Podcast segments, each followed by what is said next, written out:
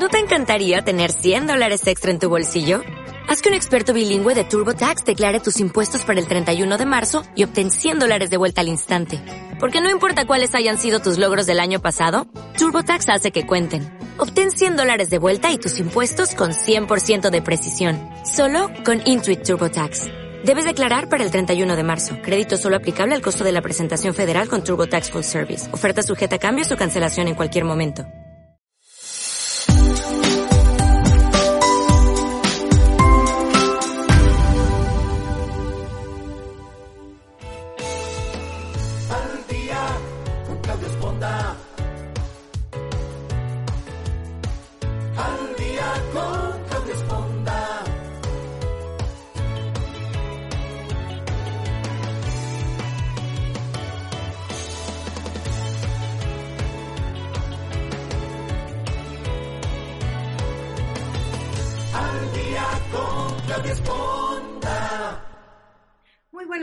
Gracias por acompañarnos nuevamente aquí en el programa Al Día. Y primero que nada, yo quiero invitarlos a que si usted está buscando algún lugar donde iniciar sus estudios universitarios, lo puede hacer a través de la Universidad de Incarnate Ellos ofrecen becas competitivas, grupos reducidos, una gran variedad de programas académicos y obviamente de alta calidad. Usted puede hacerlo a través de su página web, que es www.uiw.edu, y a través de esta página hacer un recorrido virtual por las instalaciones y también llenar su aplicación. Recuerde que la Universidad de Incarnate Word es una de las mejores universidades aquí en el estado de Texas y obviamente en San Antonio. Recuerde, www.uiw.edu, donde usted puede conocer más sobre esta universidad aquí en San Antonio, Universidad de Carnegie Wood. ¿Qué tal? Muy buenos días. Qué bueno que nos acompañan esta mañana aquí en el programa Al Día. Como siempre, me da muchísimo gusto saludar a toda la gente que nos escucha en Europa, en América del Sur, en Centroamérica, en toda la Unión Americana y obviamente en México. Siempre un placer tenerlos aquí tratando de traerles extraordinarios eh, expositores como el que tenemos el día de hoy. Así es que, bueno, quédese la próxima hora con nosotros para escuchar sobre todo lo que es eh, con respecto a las campañas publicitarias.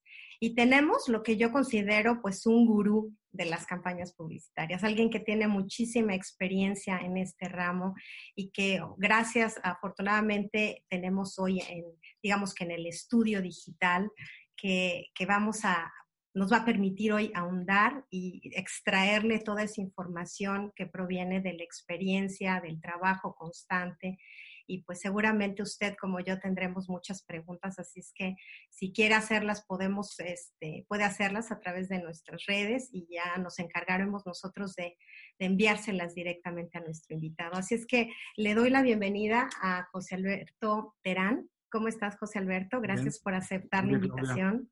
Encantado de saludarte, encantado de, verte por este medio y también saludo a todo tu auditorio que, que, estoy escuchando, pues estás prácticamente en todo el mundo, ¿no? Sí, ah, estoy un pues, poquito de metiche por todos lados. pues buenos días o buenas tardes, buenas noches. Pues muy bien. Déjame presentarles a ustedes un poquito de la trayectoria de José Alberto Terán para aquellas personas que no han tenido el gusto de, escuchar acerca de él. Él es licenciado en Administración de Empresas por el ITAM, además de contar con una licenciatura en Ciencias Políticas de UCLA en 1988 fue nombrado director general de Terán, una firma muy grande de publicidad en México. En el 2007 fue nombrado presidente de la fusión de Terán y TBWA, que maneja marcas de alto nivel como Vancomer, Cerveza Modelo, Dominos, El Palacio de Hierro, GNP, Herradura, Nissan, Jack Daniels, entre otras. A fines de 2009, su, aguda visión del futuro de la industria lo llevó a, crear un grupo conocido como NARET, que es un grupo líder en comunicaciones integradas. Se ha desempeñado en varias ocasiones como presidente de la Asociación Mexicana de Agencias de Publicidad AMAP y vicepresidente del Consejo Nacional de Publicidad CNP. Ha fungido también como jurado del Festival Cannes eh, y en el 2000 eh, fundó los premios EFI, auspiciados por la American Marketing Association. Es participante activo de foros y conferencias de alto nivel sobre creatividad y negocios y actualmente presidente y CEO de la firma Terán BMWA. O sea, quise hacer lo más reducido posible este currículum, pero es impresionante, José Alberto. Así es que muchos años de experiencia, ¿no es así? Pero, todo, pero cada día cuenta, ¿no? Este, tengo 43 años en, el negocio, pero pues eh, todos los días se aprende algo y sobre todo estamos en una época, me ha tocado vivir una época en donde la tecnología y todos los avances que, que han eh, que implicaciones para las marcas y para la comunicación de las marcas, ¿no? Con las plataformas digitales, pues te hacen aprender cosas nuevas, ¿no? Hay cosas fundamentales que siguen siendo válidas de toda la vida este, en cuanto a, las ideas que comunican bien a las marcas, pero hay cosas que la tecnología nos ha venido a cambiar, ¿no? Entonces, yo creo que afortunadamente, yo creo que ha abierto un abanico diferente para todos. Es cierto que esta, que esta situación que estamos viviendo a nivel mundial nos ha abierto las puertas a una cantidad de ventanas y puertas impresionantes que quizá antes no teníamos esa accesibilidad y que hoy, gracias a la tecnología, lo podemos hacer. Yo quisiera empezar esta plática con, con una pregunta, pues aparentemente muy simple, pero me parece muy profunda y es conocer cuál es tu filosofía de la publicidad. Yo creo que todo mundo tiene una idea de cómo analiza o cómo conceptualiza la publicidad, pero tú que tienes tanto tiempo en este mercado, ¿cuál, es tu filosofía acerca de esto? Mira, nosotros, yo creo en disruption, que es eh, una palabra fuerte, ¿no? Ser disruptivo, ¿no? Romper con lo convencional, ¿no? Si una, hay, hay, una frase que me gusta y me inspira, que es de, un científico que se llamaba Neil Bohr, y decía una, una, cosa que se me hace que define muy bien eh, este tema de las ideas, ¿no? Decía, si una idea no te parece extraña, no tiene la menor posibilidad de ser buena. ¿Por qué es esto, no? Porque, y, por, e, y esto me lleva a, que mi filosofía es ser disruptivo, ¿no? Porque una idea que ya viste ya no es original y ya no te llama la atención. Entonces, eh, esto nos obliga a que todo el tiempo tenemos que estar creando cosas nuevas, cosas frescas, cosas originales para comunicar a las marcas, ¿no? Porque si nos repetimos a nosotros mismos o si tomas una fórmula y, la gente, y, tu comunicación se vuelve predecible, pues ya no llamas la atención, ¿no? Entonces, eh, mi filosofía es que hay que romper con lo convencional, ¿no? Para poder este, eh, captar la atención de la gente.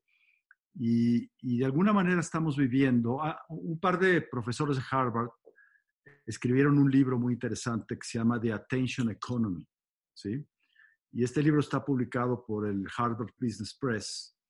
Y la tesis del libro es que vivimos de alguna manera en la economía de la atención. La atención que tenemos nosotros, la gente, pues es limitada, ¿no? O sea, ¿a qué le pones atención en tu día? Ahorita este, eh, somos privilegiados, que hay gente que nos está poniendo atención a lo que estamos diciendo a ti y a mí, ¿no? Pero es bien difícil captar la atención, ¿no? Porque uno está ocupado con su propia vida, uno está ocupado con las cosas que le interesan, y la publicidad no es algo que nos interesa per se, ¿no? No te levantas en la mañana pensando, ay, a ver qué anuncio voy a ver hoy. bueno, solo cuando es el Super Bowl. Bueno, probablemente eso es una plataforma que, genera un interés, tienes toda la razón. Pero normalmente es muy difícil llamar la atención de la gente porque estamos ocupados con nuestra propia vida, ¿no? Y nos llama la atención lo que nos llama la atención, el video del gatito, el chisme de por acá, el tema político o lo que tú quieras. Eh, no, la publicidad no está on top of that, ¿no? Entonces, para llamar la atención hay que ser muy original, verdaderamente original y por eso hay que romper con normas, hay que ser disruptivo, ¿no? Y, eso es pues una, una, labor que no cesa porque no te puedes conformar, ¿no? Te, tienes que ser como non conformista, ¿no? Este, muy fácil caer en modas en publicidad, ¿no? Dices, ah, pues de repente tal marca está haciendo tal cosa y, y entonces otros la empiezan a imitar. Pero no funciona porque una vez que empiezas a imitar es algo que ya no es original y por lo tanto no va a llamar la atención. Absolutamente. Eh, es, por lo que estamos peleando, por ese es, por que me veas, me escuches, ¿no? Y te quedes con algo de lo que te dije, ¿no? Aquí me, me, surgen dos preguntas, eh, José Alberto. La primera es, obviamente es, eh, debe ser muy complicado reinventarse todo el tiempo, ¿no? Ah, eh, es cierto que a veces no inventamos el hilo negro, ¿no? Hay muchas cosas que ya están predestinadas, hechas, escritas pero ha de ser complicado, eh, eh, ha de ser una lucha, me parece, más un esfuerzo, porque yo no creo que todos los días uno se levante con ideas nuevas. Generalmente uno va elaborando ideas, las va desarrollando, llegan a un término y volver a empezar otra vez debe ser una labor, la verdad, muy loable y muy complicada. O lo es o no lo es o, de dónde, o de dónde te alimentas o de dónde se alimenta tu equipo para poder romper esos paradigmas que tenemos de lo que funciona, de lo que está establecido, de lo que es vendible, de cómo comercializarlo. hablas de una marca, ¿no? Quieres comunicar una marca, ¿no? Hacerle publicidad, comunicación a una marca. Esa marca debe tener dos cosas principalmente. y esa marca representa un producto, representa un servicio, ¿no? Y ahorita podemos hablar de algunos ejemplos muy buenos que hay. Pero esa marca tiene que tener dos cosas principalmente. Debe tener una esencia, un alma. Se oye un poco romántico, pero yo creo en eso. Tiene que tener una convicción, un alma, una esencia, ¿no? La marca no puede ser nada más una, una transacción comercial, ¿no? La, la, marca debe de creer en algo, ¿no? Debe tener una, una... Un espíritu. Un espíritu, un alma, ¿no? Exactamente. Eso es una cosa. Y después tiene que tener un comportamiento, ¿sí? Y ese comportamiento debe ser congruente con ese espíritu, con esa, con esa esencia, ¿no? Y entonces eso hace que la marca sea quien es. Y entonces tú esa marca, gracias a tener esa claridad, la vas a ir comunicando, ¿no? Y, y, vas a, a, empezar a darle una personalidad, una forma de hablar, una forma de, de, de expresarse y, cada vez que se tenga que comunicar algo vas a basarte en eso para poderla comunicar y dar una consistencia. Somos como las personas, ¿no? O sea, yo tengo un alma, tengo un espíritu, tengo una esencia, creo en cosas, tengo convicciones y luego me comporto, espero, como tal. No todo el mundo lo hace, como sabemos, especialmente en la política, ¿no? A veces dicen una cosa y hacen otra. A las marcas les pasa lo mismo. A veces dicen una cosa y hacen otra cosa. Es bien importante la congruencia. ¿Por qué? Porque la marca finalmente lo que representa es el vínculo entre ese servicio, esa compañía y la gente. Pero lo que representa la marca es, te lo defino en una palabra, confianza. ¿Sí? ¿Tú por qué consumes ciertas marcas? Porque tienes confianza, ¿no? Y porque sabes que el iPhone me va a dar lo que el iPhone dice que va a ser. Porque confío en Apple, porque es una marca que, me, de prestigio.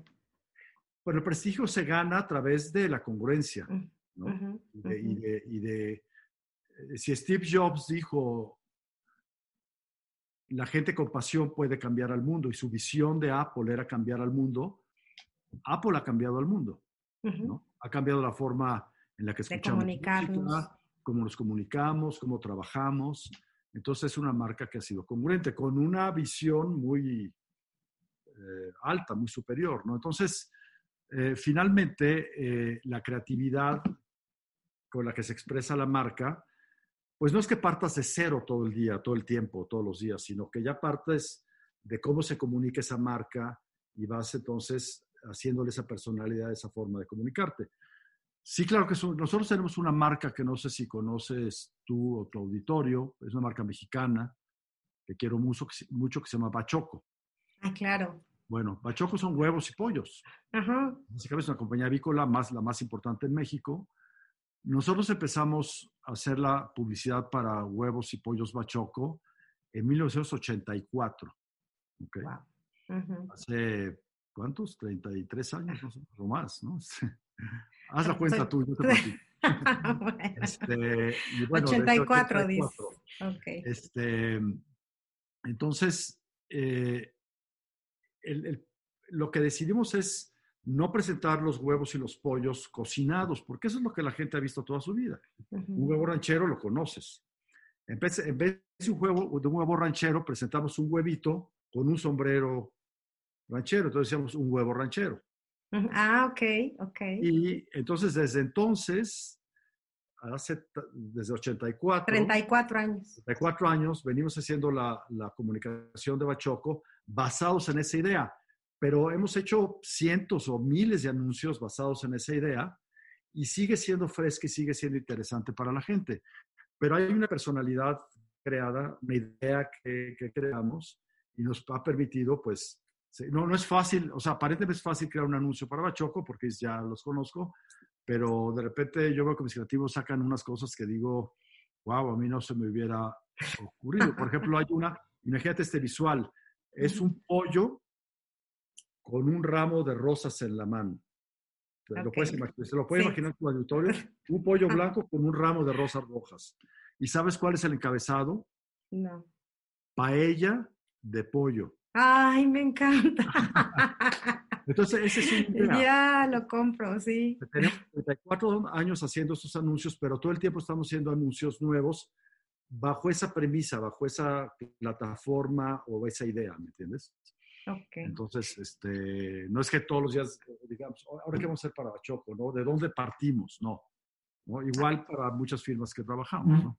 Sí, me encanta que hablas que hay una esencia. Mi segunda pregunta iba enfocada un poquito, que estamos muy acostumbrados a ser muy visuales y a Sí. muy, ahora la información es instantánea. Sea, estoy pensando algo, hago algo, tres segundos, pum, ya quedó. ¿Cómo se, cómo se trabaja con eso? Yo, yo me imagino que, yo me acuerdo de pequeña los comerciales, pues sí duraban y, y- y era una secuencia que veías ese comercial, pues igual dos, tres, cuatro años, ¿no? Sí. Hoy todo es ayer, ¿no? O sea, tienes que trabajar como si fuera ayer y tienes que ser muy innovador y atraer la, la- la- el enfoque del público a esos 30 segundos que tienes al aire. Debe Sí. ser muy complicado. Es muy hay por un, hay decía, un por- mundo, ¿no? Por captar la atención, ¿no? Porque la gente está Ajá. distraída con otras... La gente está distraída con su vida, que está bien, Ujú, ¿no? ujú. No, no puedo argumentar lo contrario, pero entonces tienes esos segundos para captar esa atención. Entonces, mira, ¿se trabaja más rápido que antes? Sí. O sea, hoy, hoy veía un, un quote de un, de un empresario que decía que, hoy las compañías que son capaces de, de- de- llevar ideas a la realidad de los negocios más rápido son las compañías que triunfan. ¿no? O sea, la velocidad hoy cuenta, Sí, ¿no? Es importante. Eh, necesitamos crear más rápido, ¿no? Pero hay muchos formatos. ¿no? Hay formatos cortos en redes sociales o en medios tradicionales en donde tienes pocos segundos para comunicar algo, pero Ujú. también las mismas plataformas nos han dado las posibilidades a veces de tener un, un spot de tres minutos Ajá. o de cuatro minutos, porque antes si tú pones, en- si yo, si en una, una compañía pone en su propio website un video de cinco minutos, puede hacerlo, ya no tiene que pagarle cinco minutos a la televisora, ¿no? No Sí. hubiera sido increíble pagarlo, ¿no? Pero ese video tiene que ser verdaderamente bueno para Ujú. que la gente quiera pasar cinco minutos viéndolo. Y hay casos, ¿no? Hay, hay grandes marcas en el mundo y no- nosotros mismos en México hemos hecho cosas de, de- hay short y long formats, ¿no? Hoy, hoy Ujú. se ha ampliado el abanico. La condición para que sea corto o siendo largo es una. Tiene que haber, cuando mucho, una idea y cuando menos, una idea. Eso como Ok. es. Una idea, solamente una idea, ¿no? Cuando un mensaje te quiere comunicar demasiadas cosas, Ah, ok. te pierdes, ¿no? Sí. Tenemos que ser muy... O sea, ¿de qué está hablando? Exacto. Si, si, si, si de repente alguien llega y me avienta cinco pelotas, agarra, o sea, ¿cuál agarras? no, No, no va a cacharla. Si me avienta una, es posible que la cache, ¿no? Y, y funciona igual. Entonces, cuando mucho una idea, cuando menos una idea, sea de un formato largo o corto, ¿no? En el formato largo probablemente tienes más oportunidad de producirla, elaborar, hacer un drama, hacer música, suspenso, se vale. En la idea corta a lo mejor vas a tener que hacer muy visual, como dices, y muy inmediato. Ujú. Pero para mí la condición es que sea una sola idea y que no confundas. Yo tengo una frase que uso mucho, es en inglés, este, sorry, pero a veces en No, nuestro negocio somos muy, eh, hablamos spanglish, ¿no? Y esta frase dice, first, first be clear, Ujú. then be clever. ¿ok?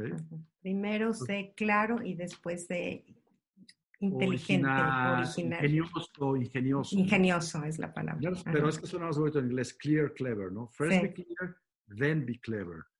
O sea, tienes que ser clever para llamar la atención, pero tienes que ser clear primero, porque si no la gente no va a saber de qué le estás hablando, ¿no? Entonces, e, eso es una condición que no es nueva, esa es válida hace 50 años en la publicidad, es válida hoy. Lo que pasa es que hoy estamos más, más saturados.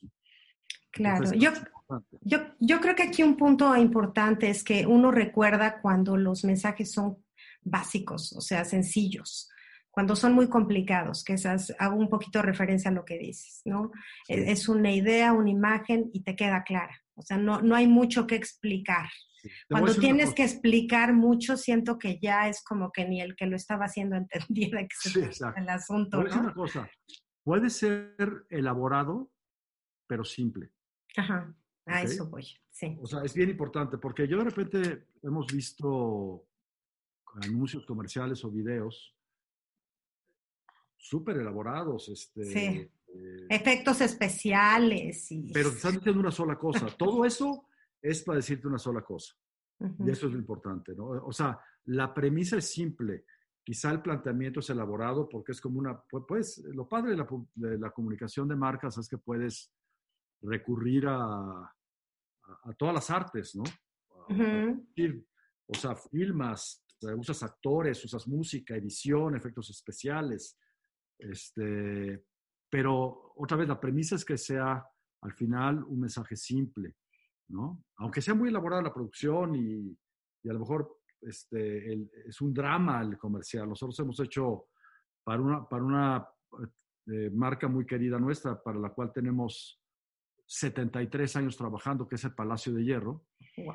Este, hemos hecho comerciales increíbles. Este, con una, un día metimos una, bueno, te cuento el del año pasado de Navidad. Sí. Eh, que lo estamos terminando. Bueno, el año pasado, el de nuevo lo estamos terminando, pero el del año pasado era como todo sucedía mágicamente como en el, en el, ático del Palacio de Hierro del centro, como, como, si, como, si, este fuera el taller en donde los duendes hacen los regalos, ¿ok? Ok. Hicimos una cosa en donde los vestidos volaban, los botones caminaban, las joyas cobraban vida. Una cosa increíble. Pero al final decíamos una sola cosa, ¿no? Era la magia del regalo totalmente palacio, ¿no? Entonces, era muy elaborada la producción, era mágica, pero al final contábamos una sola cosa. Entonces, eso, eso es lo importante, ¿no? y, cuando puedes hacerlo así, la gente se puede enganchar, ¿no? y te puede regalar 30 o 60 segundos de su atención. No, y quien no sabe el soy totalmente palacio, ¿no? Esa historia es interesante, esa historia. A ver, cuéntanos, porque sí, o sea, yo digo, tengo más de 15 años viviendo aquí, todavía me acuerdo de Soy Totalmente Palacio. y hasta uno se siente así como, como muy elite, muy elegante. Exacto, es mi idea. Ajá. Nosotros tenemos, mi papá empezó la agencia en 1947 y desde entonces empezó a trabajar los anuncios del Palacio de Hierro. Eh, hasta 1994 conocimos al dueño del Palacio de Hierro, a don Alberto Bayer, un, gran empresario mexicano, que además una persona que admiro y respeto mucho. Y en 1994 nos invitó a una reunión en su oficina para platicar justamente de la comunicación del palacio y de lo, que él se imaginaba que, que debía de ser. Y en esa junta él dijo, yo imagino que es algo así como totalmente palacio dijimos, ahí está, Y, de ahí empezamos con esa frase y empezamos a trabajar mensajes y ya prácticamente eh, al aire esta campaña va a tener 25 años el año que entra. Este concepto lo hemos hecho de muchas formas y hemos trabajado con... Y así salió esa frase, don Alberto, y es una frase de las frases más conocidas en la publicidad mexicana y es una frase que a mí me han preguntado a veces, oye, ¿y, cuánto tiempo dura un eslogan o cuánto tiempo dura? Digo, pues mira, soy totalmente palacio, yo creo que va a ser para toda la vida, porque pocos conceptos incluyen a la marca, ¿no? sí, es cierto. palacio. La genialidad ahí, don Alberto, es haberle puesto haber, haber como... Este, encontrado la esencia pura. Exactamente, esa esencia pura. O sea, ¿cuándo va a soltar Nike Just Do It, no? No, pues ya. Ah, oyes la, la, la, sentence o la oración y ya sabes que es Nike, ni siquiera tienes que... Exacto, ¿no? entonces, o sea, o sea, Just Do It habla de la esencia de Nike, y de, ese espíritu. De esfuerzo, de, de, ve por ello, claro.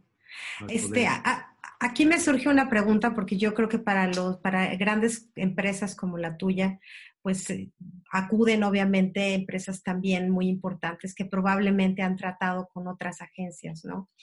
Y yo creo que una de las inquietudes que tenemos la gente común y corriente es cómo se da, cómo, no, en ese sentido de cómo llegar a estas agencias, es cómo se da ese, esa relación entre cliente y agencia de publicidad. Porque yo me imagino que llega mucha gente con, tengo esta idea, y hasta dónde ustedes como creativos les puedes decir, o sea, sí, pero no. o sea, eso no funciona, o sí, pero ¿qué tal si en lugar de verde lo hacemos amarillo? ¿O qué tal si, o sea, cómo te contrapones con un cliente que probablemente tiene una idea preconcebida y, la verdad es que tú como, como un servicio no le ves viabilidad? Pues mira, tienes que, o, sea, nosotros también eh, queremos trabajar con marcas en las que creemos, ¿no? Marcas que, son eh, congruentes, ¿no? Marcas que son auténticas, ¿no? Marcas que ofrecen algo importante al, público, eh, marcas que, que, tienen una, claridad de lo que son en espíritu y, y, cómo actúan. Entonces, pues es una relación de confianza, ¿no? Al final también, o sea, entre cliente y agencia. Y a mí me gusta pensar en que eh, es, un, es, una relación de colaboración. No, es que nosotros tenemos la verdad absoluta y, y, esta es la idea y solamente esta es la idea. Creo que eh, es una dinámica en donde tienes que escuchar, tienes que entender el negocio, tienes que entender el producto, el servicio, este, tienes que saber qué les quita el sueño, por así decirlo y entablar una conversación y una relación que tiene que estar basada en confianza, tiene que ser de una brutal honestidad, o como decía alguien el otro día, una candid honesty, ¿no? En donde no nos dé miedo decir las cosas, este, por el bien de la marca y tener discusiones verdaderamente buenas sobre las ideas. Nadie tiene la verdad absoluta, ¿no? Este, ni nosotros nos pensamos somos los genios de nada y, solamente nosotros sabemos hacer ideas. No, las ideas vienen de, de, esta dinámica entre el cliente y la agencia, de saber escuchar este, y de ir construyendo juntos las cosas. No es que una idea ya nace, ya es perfecta. A veces las ideas nacen y se malogran, a veces las ideas nacen y crecen. ¿no? Este, pero todo eso se da en esta dinámica, en esta relación que tiene que ser de confianza, de, de una brutal honestidad cándida este, y en donde estamos dispuestos a equivocarnos también, ¿no? Lo peor que hay para una relación, creo que cualquiera, pero me preguntas en este aspecto específico de una relación cliente-agencia, es el miedo, ¿no? este, porque el miedo es muy mala receta para la creatividad, ¿no? O sea, la creatividad implica riesgo, ¿no? Lo que decíamos al principio, una idea que yo no he visto, que no se ha visto antes, pues es una idea que por original pues tienen un, factor de riesgo, ¿no? Porque nadie la ha visto antes. Si es algo que no tiene riesgo, no va a funcionar porque ya todo el mundo lo vio. Entonces tienes que hacer algo original que nadie ha visto, tienes que tomar el riesgo. Y para tomar riesgo tiene que haber esta relación fuerte, porque si hay miedo a equivocarse y si el cliente te va a reclamar y te va, pues entonces este, las agencias o los creativos se van a hacer chiquitos ¿no? Y no van a arriesgar y no va a haber grandes ideas, ¿no? Nosotros con todas las marcas que manejamos nos hemos equivocado, ¿no? Nos hemos equivocado y nos hemos equivocado muchas veces junto con el cliente y aprendemos y seguimos, ¿no? Con el Palacio de Hierro nos hemos equivocado, con Pachoco nos hemos equivocado. ¿no? No, tampoco se trata de equivocarte todo el tiempo, ¿no? Este... No, yo sé, pero me suena muy humilde que lo digas, ¿no? Porque generalmente uno trata pues no sé, a veces de cubrir los hoyos y me parece muy interesante. Yo recuerdo que en alguna ocasión vi esta, eh, mega publicidad que se hizo sobre el logo de Pepsi, que fue un tremendo fracaso. ¿no? Creo que el logo nada más costó dos millones de dólares. Pero el hecho de que compañías y agencias de publicidad y clientes reconozcan que algo no funciona y tenga que sacarlo del mercado, también me parece muy loable, ¿no? Completamente. Yo, yo mira, la, la, y, es, y tocas un tema bien interesante porque hoy en día hay una crisis de confianza en el mundo. ¿no? o sea, uh -huh. puedes confiar, ¿no? Y decía, pues, como confías en la gente que es congruente, ¿no? Y en las uh -huh. compañías, pero hay muchas instituciones, no sea político, este, que no puedes confiar. La gente, hay una crisis de confianza. Entonces, eh, la, que, va, va, vas a darle tu confianza a quien es congruente entre lo que piensa y lo que hace. Y, y, y hoy en día, yo digo que la, yo, a mí me gusta decir que trust is the new currency, ¿no? O sea, la confianza sube y baja, ¿no? Pero, y, y, la, puedes irla cultivando y puedes tener un, un capital de confianza. Uh -huh. este, si lo vas construyendo. Y, y, hoy en día se requiere a marcas que sean transparentes y personas que se requieran transparentes. ¿Por qué? Porque nosotros ya estamos equipados con tantos recursos tecnológicos y de social media que no hay dónde esconderse. Las cosas se saben. Entonces, si eres persona, si eres marca o si eres institución o lo que sea. Entonces, más te vale ser transparente. Nos, me gusta pensar que hay empresas o personas que son, o marcas son black boxes, cajas negras, o glass boxes, cajas transparentes. Las que ganan hoy en día, espero, son las cajas transparentes, ¿no? Uh -huh. Porque la gente, yo creo, y hay casos, porque me refiero al ejemplo que tú decías ahorita de cuando las marcas se equivocan, creo que la, la, la gente perdona una marca cuando se equivoca, pero no perdona una marca cuando trata de esconder la equivocación, ¿sí? Ok. Ok, las marcas que son auténticas, que son transparentes. Por ejemplo, hay una marca que me gusta mucho que es Patagonia, ¿no? Que hacen estos, todo, todo este equipo para, para excursionismo y para el outdoor, ¿no? Uh -huh. este, esa marca es, obviamente está en pro de la conservación de la naturaleza, ¿no? Casi, casi vive de que, su, de que sus clientes vayan afuera a la naturaleza. Sin embargo, usan fibras sintéticas, ¿no? Para, para hacer sus, layers y toda esta ropa que te cubre del frío, etcétera, de los elementos. Ellos son honestos al respecto, ¿no? Y dicen qué hacen con los químicos y dicen qué hacen con los desperdicios. O sea, no lo esconden, por tanto tienen la confianza de la gente. Entonces, hoy en día es importante ser transparentes, es importante, si te equivocas, es mejor aceptarlo y decirlo, porque la gente aprecia la honestidad. Uh -huh. Cuando alguien, persona, marca, se equivoca y trata de esconder y no ser claro. Y, y aquí me encanta la idea de, de, entender que una marca es honesta cuando te crea una emoción que, que, que, te refleja, ¿no? Cuando tú te sientes conectado de alguna manera sí. este, emocionalmente. Yo sí. sé que hay muchas cosas que se pueden ver muy bonitas, ¿no? que se pueden ver muy atractivas, visualmente extraordinarias, pero si no creas esa conexión entre el público emocionalmente con la marca, pues yo pienso que es un desperdicio, o sea, que, eventualmente va a morir, ¿no? ¿Compartes conmigo esa idea? Sí, este, sí, claro, al final hay una relación más allá de lo transaccional uh -huh. entre tú y una marca, ¿no? Este, y te vuelves afín a lo que la marca piensa o la marca es afín a lo que tú piensas, ¿no? Uh -huh. Y nosotros hace años manejamos una marca muy bonita, que es de una compañía muy importante que se llama Mars. Es una marca de comida para perros que se llama Pedigree. Ok.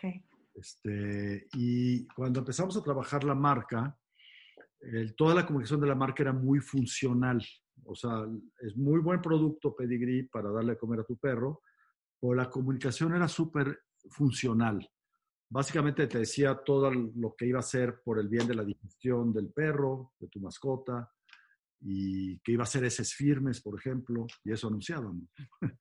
Sí. Fáciles de recoger. Este. y entonces nos dimos cuenta, y ahí viene lo que decías de la relación emocional. Nos dimos cuenta, y tampoco era rocket science, pero estaba ahí, no nos habíamos dado cuenta, junto con el cliente, junto con la marca, nos, nos, nos dimos cuenta que, que, la relación que tenemos con nuestras mascotas no es una relación funcional. Es totalmente emocional. Entonces, yo hoy en México dice que la gente tiene perrijos, ¿no? Este, pero, entonces, esta relación que, que, tiene la gente con sus mascotas es muy emocional y no estaba, no estaba reflejada en la marca. La marca hablaba muy funcionalmente, ¿no? Del producto, de las calidades, de la cualidad. de que el pelo del perro bien. Entonces, cuando llegamos a esa conclusión, y no es que no fueran beneficios que íbamos a comunicar, esos beneficios íbamos explicando, porque tenemos que crear una plataforma en donde tomáramos esta relación emocional y, y salimos con una campaña que decía, todo lo que hacemos, lo hacemos por amor a los perros. Mm. Como marca, ¿no? Entonces, casi lloro. Entonces, sí. Este, ahorita estaba yo pensando en mi perrito, donde Entonces, esto conectó con el consumidor de una forma diferente, ¿no? ah, esta marca me hace sentir lo que yo siento por mi mascota, ¿no? Y entonces hicimos cosas muy padres porque, por ejemplo, en la agencia, a partir de ese momento, dejamos que la gente llevara a su perro a trabajar, ¿no? Mm, Porque teníamos que ser congruentes con todo lo que hacemos es por amor a los perros. Hicimos junto con esta marca un programa de adopción de perros, ¿no? Para que no, no más vas a querer a los perros de, raza, ¿no?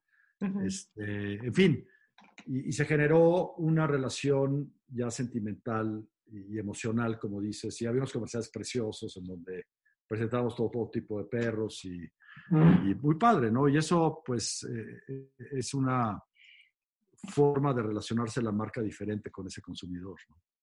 Sí.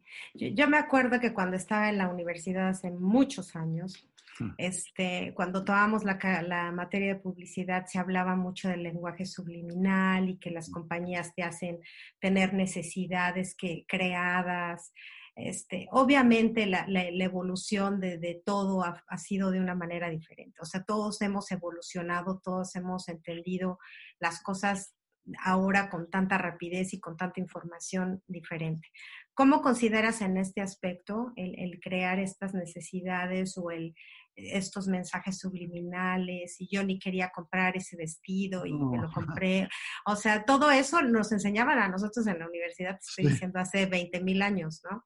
Este, creo que ahora es más honesto, creo que es más sincero, creo que es más, que hay, que hay más esencia, como tú claro.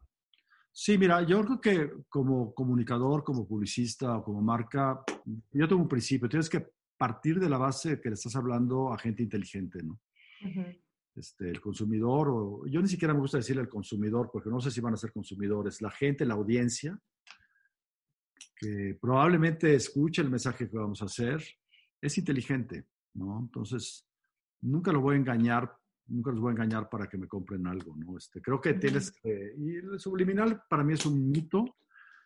Sí queremos presentar las cosas de la forma más interesante, más atractiva, este, y, para eso pues usamos todos los recursos artísticos que podamos, el diseño, la fotografía, pero lo subliminal la verdad es que yo nunca lo he visto, ¿no? Este, para mí es un mito, eh, pero sí tratamos de hacer cosas que sean muy atractivas, ¿no? Pues digo, claro, estás tratando de llamar la atención. Sí, pues sí, no vas a... Este, y en moda, por ejemplo, nosotros trabajamos mucho moda con Palacio de Hierro, cuando hemos trabajado cosméticos, pues es un mundo más etéreo, es un mundo más conceptual, ¿no? no, hay, hay, prendas que son funcionales, pero hay prendas que son, son emocionales, o sea, no puedes describirlas, tienes que mostrarla, ¿no? Este, la moda. Este, y crear, crear necesidades. Hay como ahí, no sé, es el huevo o la gallina, ¿no? Este, si la marca responde a una necesidad que descubrió, la marca crea un beneficio. Yo creo que Steve Jobs, que era un gran visionario y, y un tipo con una capacidad de entender. O, sea, creo que, que Apple nos, nos, ha dado cosas que no sabíamos que necesitábamos, ¿no? Absolutamente. ¿Qué haríamos ahorita sin el iPhone o sin los No, no, no, no. Yo creo que dejas a tu hijo, pero no dejas el celular. Este, este, creo que lo importante es eso, este, es, o sea, muchas veces entendiendo bien el mercado, conociendo bien al consumidor o al mercado, pues puedes llegar a decir, ah, mira, igual podemos crear esto que va a ser interesante y, ahí está la innovación. crear innovaciones, crear cosas distintas, crear este, cosas que no esperabas. Este, hay muchas compañías, o sea, Nike, Adidas han sido increíbles en crear cosas para los atletas y los atletas no profesionales, me refiero, que, que, no, que, nos ayudan a hacerlo, cualquiera sea el deporte que, que hagamos. ¿no? Entonces, yo creo que eso es válido. No es que estamos creando necesidades este, y haciendo al consumidor esclavo. No, yo creo que la gente es inteligente. sí, estamos como zombies, ¿no? No. sí, habla poco de la inteligencia. Ahora, ¿cómo, ¿cómo se mide el impacto de una campaña? Mira, Sobre todo estos niveles, ¿no? O sea, ¿cómo lo mides? Cuando, cuando ya una marca como Jack Daniels, ¿no? Ya tiene un prestigio mundial, ya, ya todo el mundo la conoce.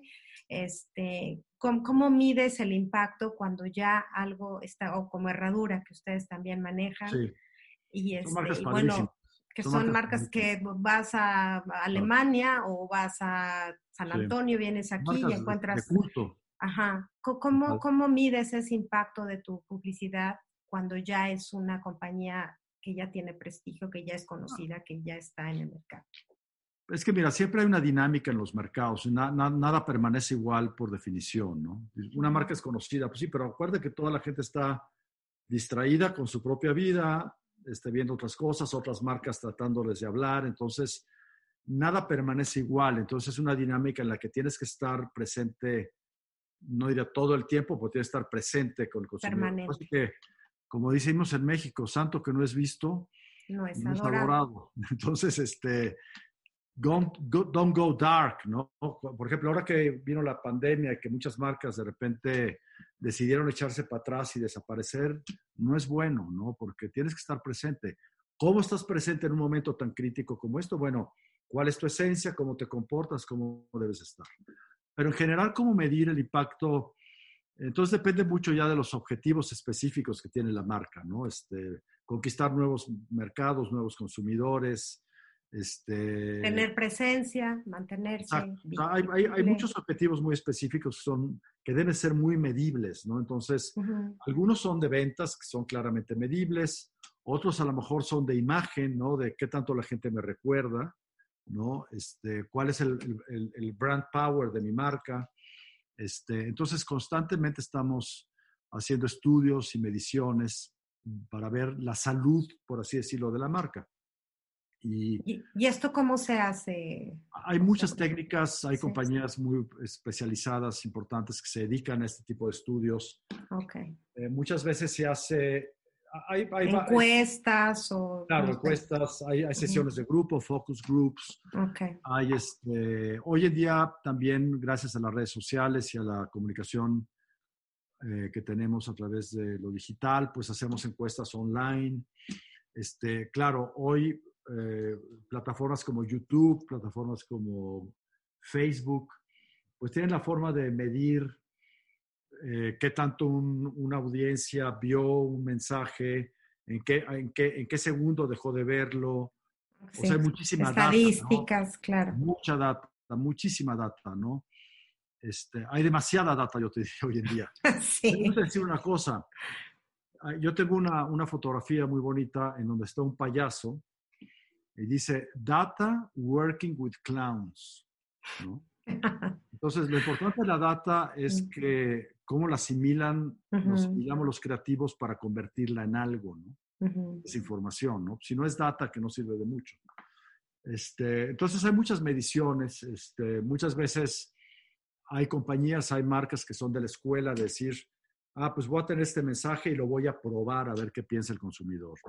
Y se hace toda esta batería de encuestas que se llaman pre-test. Y entonces empezamos a modificar el, el, mensaje en función de lo que dijo el consumidor.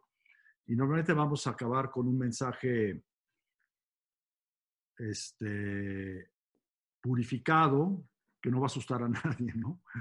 Entonces, ahí, ahí estás eliminando el riesgo, pero estás eliminándole al mensaje un poquito el veneno, lo que lo haría interesante. ¿no? Entonces, yo creo que no puedes predecir todo con investigación.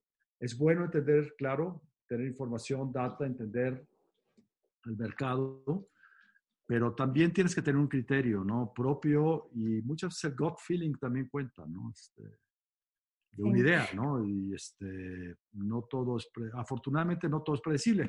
Claro, hoy en día hay una, una que nosotros usamos en la agencia para marcas tan importantes como Nissan, por ejemplo, que son los DCOs, ¿no? Es, es, el Dynamic Creative, ¿no? Dynamic Creative. Y ya, ya, ya, ya, es, ya, son este, herramientas que están eh, mecanizadas, automatizadas en función de información y de inteligencia artificial que te van diseñando mensajes en función de las reacciones. Entonces yo hago dos ah, mensajes. Uno tiene un botón rojo y uno tiene un botón verde.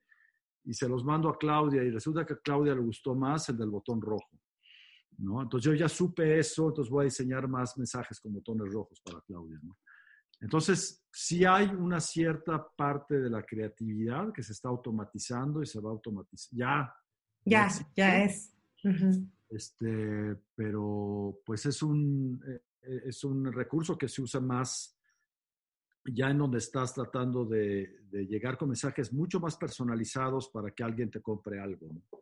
Sí. Hoy operamos desde lo muy masivo, que le llamamos awareness, hasta lo muy específico y personal de casi ya conocer a quién le vas a, servir, por así decirlo, un mensaje y qué le tienes que decir. ¿no? asusta un poco eso de repente. Y de aquí me viene algo que quizás es una pregunta muy personal, ¿no? Cuando uno piensa en publicidad, yo lo veo ahora a través de las redes digitales, que hay muchos jóvenes que inundan las pantallas y que tienen dos millones de seguidores y cien mil, este, yo tengo una filosofía que igual me vas a decir, Claudia, estás totalmente mal. Yo creo que no se trata de llegar a 100 millones de personas. Se trata de llegar quizá a 100 mil, que son las que se identifican plenamente con tu, con tu objetivo, con tu sinergia. Y, yo veo que el mundo está buscando números. Este, ¿Estoy mal o sí deberían buscarse esos números y no el mercado meta? Pues siento que son dos aspectos diferentes o quizá estoy equivocada y precisamente pues ahora estás tú a quién mejor que a ti preguntarte. No, quieres llegar, a, quieres llegar a tu mercado meta, por supuesto, pero tu mercado meta a veces pueden ser 100 millones de personas. o sea, hay mercados, hay marcas a nivel global muy grandes o a nivel México, a nivel Estados Unidos, que sí quieren llegar pero lo, Pero lo veo como que la prioridad son números. No, o sea, sí hay un tema de alcance, digamos, este, pero es más importante el engagement finalmente, ¿no? Que logres, ¿no? Y a lo que te refieres de todos estos influencers, ¿no? Que hoy se han convertido en medios para las marcas. Y hay muchos, y hay muchos influencers que tienen millones de seguidores y entonces se prestan o se, se prestan para hablar sobre una marca, ¿no? Yo tengo siempre mixed feelings al respecto. Siento que, que debes de, usar un influencer si realmente y auténticamente está conectado con tu esencia, con lo que es la marca realmente. Y no es un tema este, pues, transaccional, me pagas, hablo por tu marca, ¿no? Ahorita te doy un, ejemplo que usamos recientemente en México para una marca importante que cambió de nombre. Este, y, hay muchos influencers que de repente yo digo, bueno, esta mujer, esta influencer, se presta para hablar de cualquier marca, ¿no? Entonces, ¿qué, ¿por qué le voy a creer, no? Entonces, ¿por qué le voy a creer? Y, ahí está el tema de la confianza y de la concurrencia otra vez, ¿no? Entonces, es un, o two-way street, ¿no? Hay que ser muy cuidadoso en cómo, la, cómo lo manejas. Nosotros recién, eh, un cliente muy querido nuestro y de muchos años ya, que es, se llamaba Vancomer, ahora es BBVA, este, nos tocó vivir el, y, junto con nuestros clientes eh, asumir el cambio de la marca. Decidieron quitar el Bancomer y, convertirlo solamente en BBVA. Hicimos una campaña global, este, trabajando también con nuestros socios en España. Este, hicimos este, un nuevo logotipo que se diseñó, que ellos, el, el, mismo banco a nivel global comisionó a una agencia muy buena de diseño todo muy bien.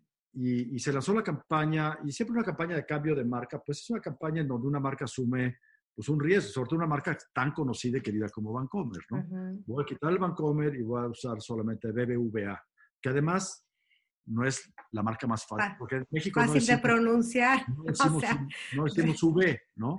Sí, no. Hubiéramos dicho BBVA, ¿no? Ajá, sí. No BBVA. ¿no? Entonces, entonces hicimos junto con nuestros clientes una campaña muy padre que tiene que ver cómo conectamos a la marca con la cultura, con la cultura. Y entonces usamos un personaje que es el Brody Campos, el exportero de la selección mexicana, no si te acuerdas de él. Sí. Que todo con sus... Que es un personaje muy carismático y que es comentarista deportivo, pero tiene una característica, le cuesta mucho trabajo pronunciar bien las cosas, tiene muy mala dicción. Entonces hicimos una campaña que decía el reto de Campos. Si Campos puede, tú puedes. Hicimos como una miniserie en donde Campos se entrenaba para decir BBVA. Y durante cinco capítulos entrenó para lograrlo. Y eso lo tuvimos en medios digitales. Entonces, usamos, digamos, esta personalidad. ¿Por qué? Porque la característica era relevante a lo que queríamos decir. No, lo usamos gratuitamente. Y fue muy exitosa la campaña y muy divertida. ¿no? No, definitivamente me encanta la idea. Pero sí, yo creo que los influencers ahora, digo, pues habrá muy respetables, ¿no? Que, que sí tienen una línea, pero yo de repente veo, así como digo, oh my God. Influencer marketing. Y mira, no es, digo, es nuevo y no es nuevo, porque, o sea, sabemos de campañas a lo mejor no eran influencers, eran personalidades que se prestaban para hacer una campaña, ¿no? Que les llamamos spokespersons en ese momento, ¿no? Y así salía Al Pacino hablando para American Express, por ejemplo. Pero ahora los influencers sí tienen un rol en medios sociales, en redes sociales, pues más importante. Claro. Platícanos alguna experiencia, sobre todo este, que haya sido como muy aleccionador en tu vida de esas que, que, quizá dolieron o que quizá fueron de mucho esfuerzo o quizá fueron de mucho aprendizaje? Mira, este, es muy doloroso perder cuentas, ¿no? Perder un cliente es muy doloroso. O sea, digo, hablo en la vida profesional, ¿no? Este, y, y es muy difícil este, porque te enamoras de la marca de repente y estás convencido y eres, bueno, yo lo tomo a pecho por lo menos, ¿no? Entonces, cuando pierdes un negocio, me, frustro, este, pero eh, curiosamente, y me vuelvo a referir a Vancomer, Vancomer nos tocó manejarlo de 1992 al 2002, más o menos. este, años. Era cuando Vancomer primero era esa bandera verde y amarillo, era Vancomer en México. Y nos tocó al final de esa, de esa relación de 10 años lanzar BBV a Vancomer. Y después perdimos la cuenta. Y me dolió mucho porque era una marca que quería yo mucho y pues, perdimos. Pero dejamos una buena, dejamos una buena imagen, una buena relación. Y después de 10 años se abrió un concurso y nos volvieron a invitar a, a concursar. Y hace siete años ganamos otra vez la cuenta y ahorita, está, y ahorita nos tocó quitarle el, el, el, quitarle el Bancomer y hacerlo solamente BBVA. Entonces, para mí fue una padre lección de decir, pues si dejas las puertas abiertas, van a estar abiertas y aunque pasen 10 años, a lo mejor puede regresar y regresó. Y, y la experiencia de haber manejado una marca que era Vancomer, que después nos tocó convertirla en BBVA Vancomer y después nos tocó convertirla solamente en BBVA, ¿no? A mí lo personal me emociona mucho haber vivido esas tres fases de esa marca, ¿no? Este, y a veces hay relaciones que no se dan, ¿no? El año pasado, los últimos cinco o seis años trabajamos con una marca muy importante en el área de telco, no, no voy a decir qué marca es, pero es una marca increíble, una marca, este, y, y, pues hicimos, hicimos nuestra mejor labor, este, fue difícil, este, fue difícil la relación, había otras prioridades comerciales, no construíamos la marca, de repente tuvimos la oportunidad que llegó una persona que vimos la luz y dijimos va a ser increíble porque sí piensa como queremos, como va a haber una complicidad, vamos a poder hacer cosas. No se dio y de repente hubo como situaciones difíciles de relación, de falta de confianza. Mm. Y muy duro vivir esas cosas, la verdad. a mí me, me drenan mucho, me, me, duelen mucho. Y al final pues, se fue la marca, se fue el cliente y están con otra, con otra agencia y, está bien. Este, pero, pero cuando no se da, no se da, ¿no? Este, a veces las relaciones, y pues no todas las agencias son para todas las marcas o todas las marcas para todas las agencias. Y a veces tienes que entender eso y reconocerlo, ¿no? Y move on, ¿no? Este, seguir adelante.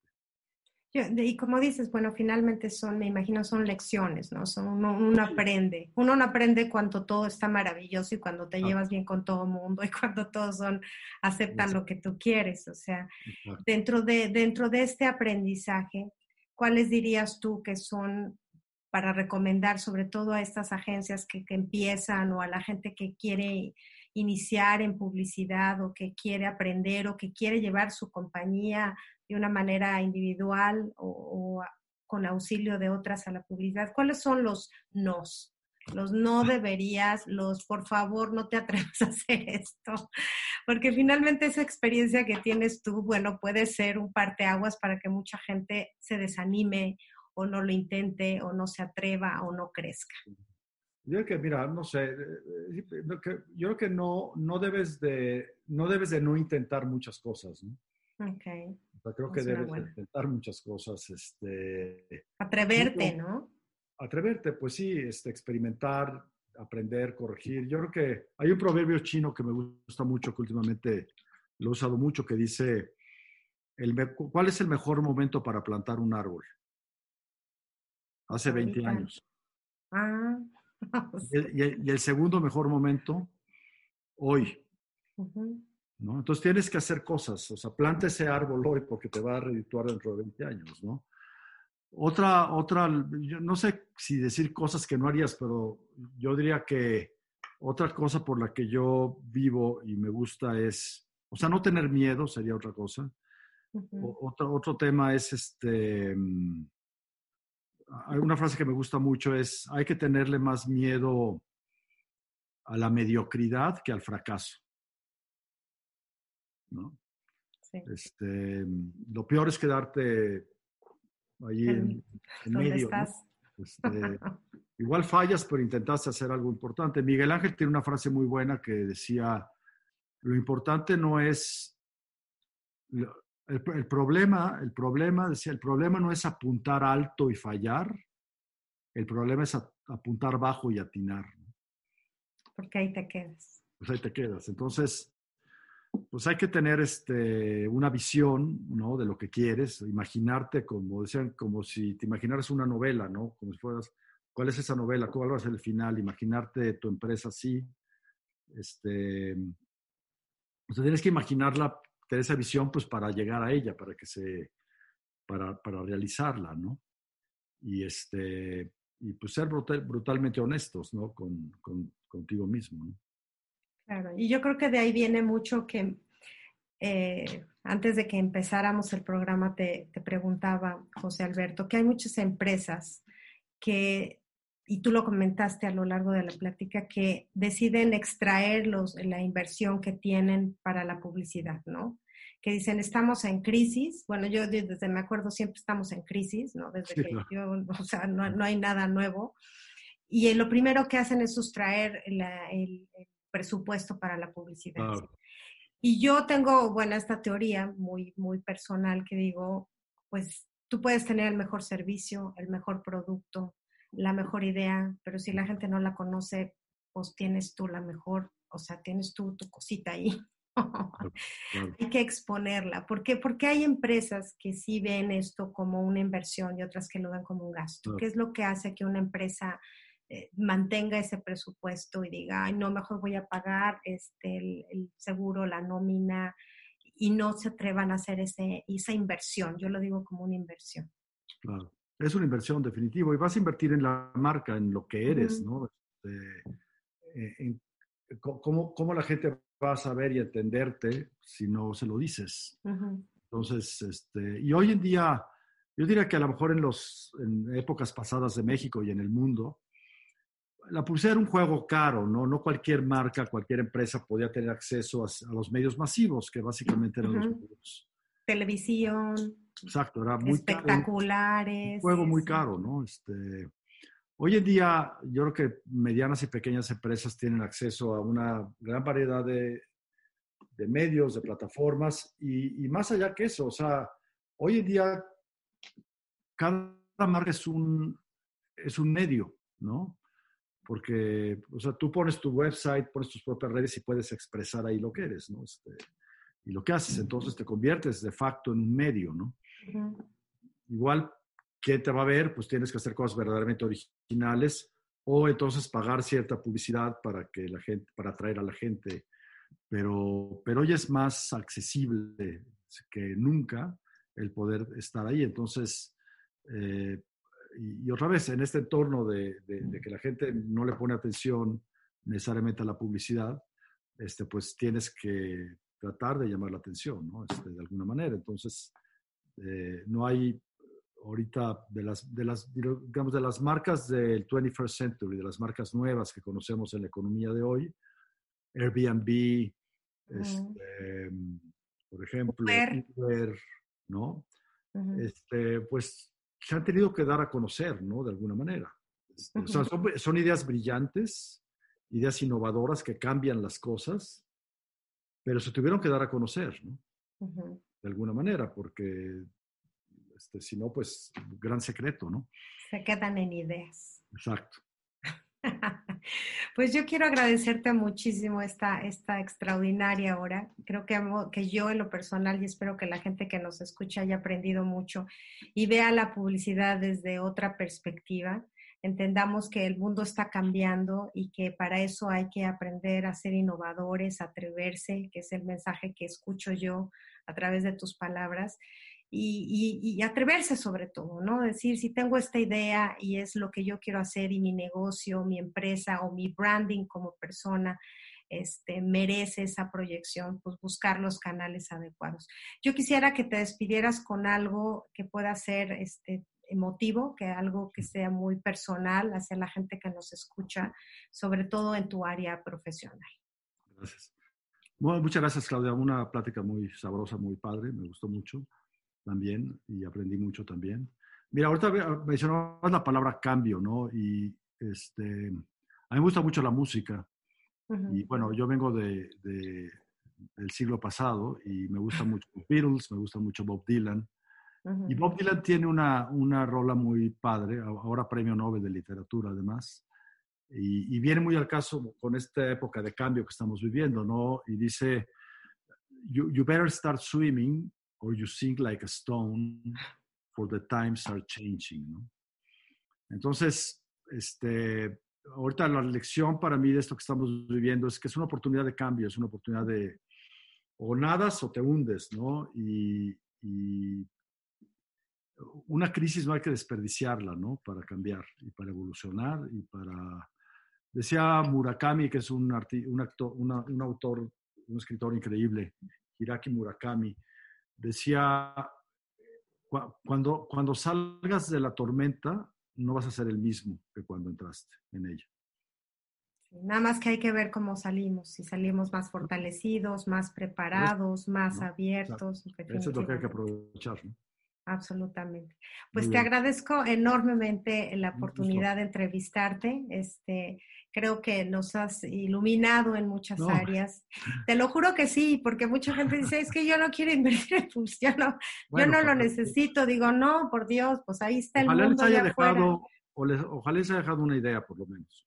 Sí, a mí me dejaste muchas, así es que creo que me voy a poner a trabajar yo para empezar.